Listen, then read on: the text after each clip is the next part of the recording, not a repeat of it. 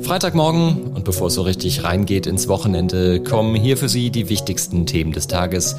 Kompakt und auf den Punkt im FAZ Frühdenker. Heute unter anderem mit diesen Themen. Weitere Anklagepunkte gegen Donald Trump in der Dokumentenaffäre. Der brennende Frachter bringt das Wattenmeer in Gefahr und Schleswig-Holstein nimmt Abschied von Heide Simones.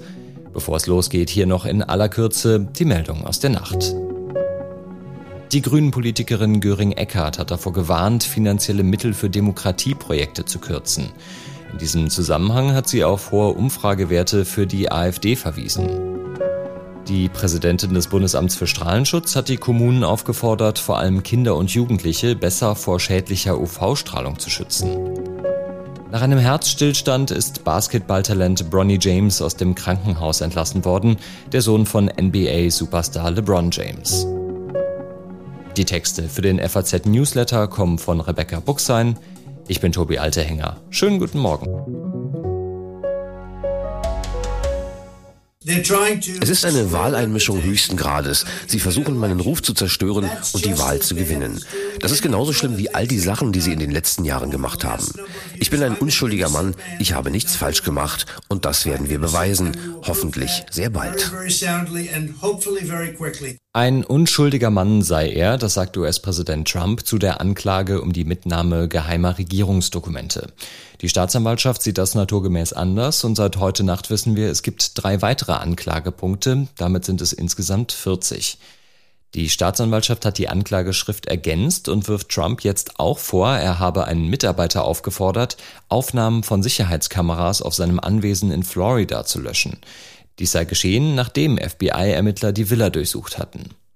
Ein Sprecher von Trump hat inzwischen mitgeteilt, das Ganze sei ein verzweifelter und zum Scheitern verurteilter Versuch, Trump zu schaden. Die beiden Regierungen wolle damit den Wahlkampf im kommenden Jahr beeinflussen. Der Gerichtsprozess soll am 20. Mai 2024 starten und damit mitten in der heißen Phase des Rennens um das Weiße Haus, zu dem Trump ja wieder antreten will.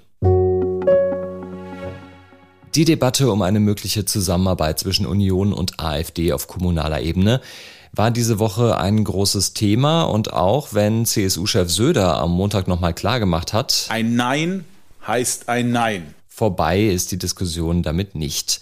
Ab heute trifft sich die AfD erst einmal in Magdeburg zum Bundesparteitag. Da geht es vor allem darum, die Kandidaten für die Europawahl 2024 aufzustellen. Wer gewinnt, dürfte auch die Verfassungsschützer interessieren. Das Bundesamt für Verfassungsschutz hatte die AfD ja im März 2021 als rechtsextremistischen Verdachtsfall eingestuft. Gute Chancen auf Listenplatz 1 hat der Europaabgeordnete Maximilian Krah. Er ist Mitglied der Fraktion Identität und Demokratie im Europaparlament, momentan aber suspendiert, weil ihm Betrug vorgeworfen wird. Insgesamt wird erwartet, dass die Delegation der AfD stärker vom rechtsnationalen Flügel der Partei geprägt sein wird als die bisherige. Die Lage vor der niederländischen Küste ist weiter ernst. Da droht der mit knapp 3800 Autos beladene Frachter unterzugehen. Wenn man da jetzt äh, löscht, und dann größere Mengen Wasser auf so einem Autodeck sich sammeln, dann haben sie A einen hochliegenden Schwerpunkt und B läuft das Zeug auf so einem Deck hin und her. Das heißt, die Chance, dass der kentert, würde ich sagen, ist sehr hoch. Das sagt Stefan Krüger von der TU Hamburg gestern in der ARD. Und Umweltschützer wie auch Bundesumweltministerin Lemke warnen vor einer riesigen Umweltkatastrophe im Wattenmeer, wenn die Fremantle Highway tatsächlich sinken sollte. Was das konkret für Folgen hätte, das haben wir den Mikrobiologen Thilo Mark gefragt. Wir haben gerade im, im einzigartigen Nationalpark Wattenmeer eine Million Vögel, Eiderenten und Brandgänse, die in der Mauser sind. Das heißt, sie sind flugunfähig und werden von der Ölpest massiv betroffen. Mm, das Zweite ist, dass jetzt auch die großen Bestände an arktischen Wartvögeln einziehen in den Nationalpark Wattenmeer. Wenn die betroffen wären von einer Ölpest, dann sprechen wir nicht von Zehntausenden, sondern Hunderttausenden Vögeln, die tatsächlich die Konsequenzen tragen müssten. Immerhin gibt es heute Nacht eine gute Nachricht. Der Frachter brennt nach Angaben der Küstenwache inzwischen weniger lichterloh. Für eine Entwarnung sei es aber zu früh. Das Feuer könnte auch wieder aufflammen, das hat eine Sprecherin der deutschen Presseagentur gesagt. Bei den Löscharbeiten geht es laut den Fachleuten vor allem darum, das Schiff stabil zu halten und zu verhindern, dass Risse in der Außenhaut entstehen. Niederländische Bergungsspezialisten werden heute einen neuen Versuch unternehmen, den Brand auf der Fremantle Highway zu löschen. Heute soll ein Bergungsplan erstellt werden. Die Brandursache, die ist weiter nicht bestätigt, aber eine explodierte Batterie eines an Bord befindlichen E-Autos könnte den Brand ausgelöst haben. Das berichten niederländische Medien unter Berufung auf den Funkverkehr der Rettungskräfte. Wenn Sie mehr darüber lesen möchten, einen Link zum Thema finden Sie in den Show Notes. Wie krisensicher sind Europas Banken? Zu dieser Frage veröffentlicht die Europäische Bankenaufsicht heute die Ergebnisse ihres Stresstests. Er soll zeigen, wie gut die rund 70 teilnehmenden europäischen Großbanken Belastungen wegstecken können. Die Europäische Bankenbehörde EBA und die Europäische Zentralbank EZB haben dabei unter anderem geprüft, wie die Institute mit einem heftigen Wirtschaftseinbruch, steigender Arbeitslosigkeit, anhaltend starker Inflation und hohen Zinsen zurechtkommen. Es ist laut EBA das bislang härteste angenommene Krisenszenario.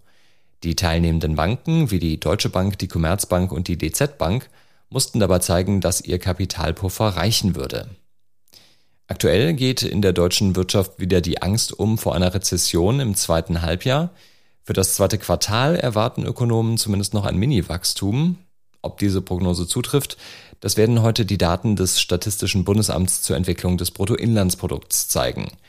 Und noch ein wichtiger Indikator wird heute im Fokus stehen. Das Statistische Bundesamt legt die vorläufigen Inflationszahlen für Juli vor. Fachleute erwarten einen Rückgang der Jahresteuerungsrate auf 6,2 Prozent nach 6,4 Prozent im Juni.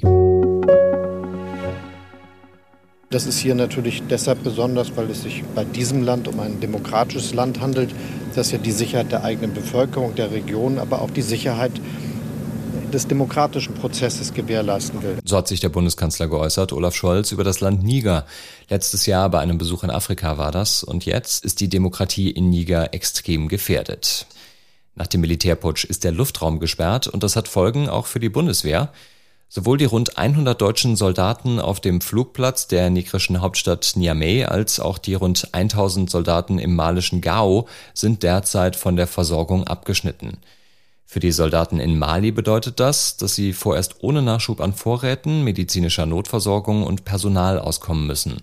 Und das könnte auch Folgen haben für den geplanten Abzug der Bundeswehr aus Mali.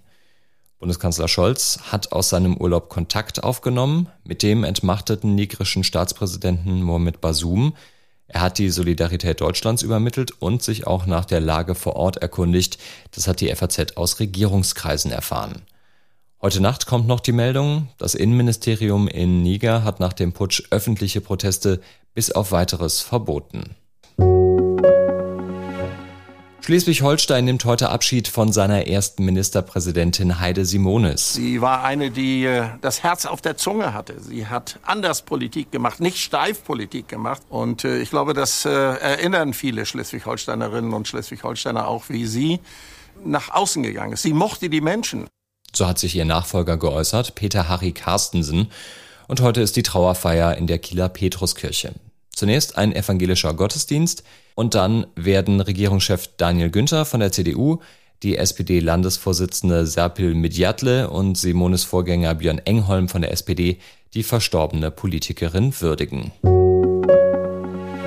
An diesem Wochenende geht's weiter für die deutsche Nationalmannschaft bei der WM in Australien und Neuseeland. Und hoffentlich läuft's wieder so gut wie beim 6 zu 0 gegen Marokko. Flanke in die Mitte, Kopfball, Pavot, Tor! Was für ein WM-Start für die DFB-Frauen! Und es ist natürlich mal wieder Alexandra Popp. Anstoß zum Spiel gegen Kolumbien ist zur besten Brunchzeit am Sonntag um 11 Uhr. Und auch bei den Männern geht's wieder los. Auftakt in der zweiten Bundesliga. Heute Abend Eröffnungsspiel. Der Hamburger SV hat Schalke 04 zu Gast. Anstoß ist da um halb neun und alles zum Spiel lesen Sie natürlich im FAZ Newsticker. Ich wünsche Ihnen jetzt einen guten Start in diesen Freitag, ein schönes Wochenende und wenn Sie mögen, dann sind wir am Montagmorgen wieder für Sie da, hier im FAZ Frühdenker.